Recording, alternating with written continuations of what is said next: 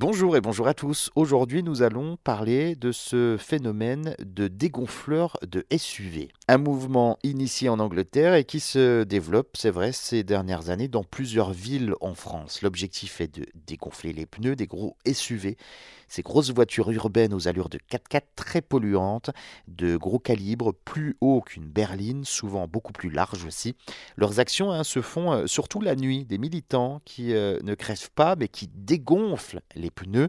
Ils libèrent l'air, comme ils disent, en dévissant le bouchon de la valve du pneu. Ils y glissent également un haricot sec et revissent le bouchon.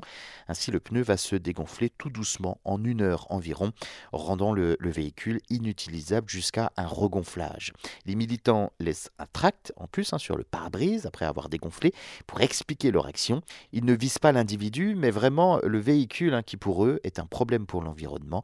Les SUV ont été euh, la deuxième cause d'augmentation des gaz à effet de serre entre 2010 et 2018 selon l'Agence internationale de l'énergie devant l'industrie lourde et l'aviation. Le but des dégonfleurs, c'est de rendre impossible la possession d'un 4x4 dans les zones urbaines. En février 2021 en France, les ventes de SUV représentaient 41% du total des véhicules vendus contre 9% en 2011.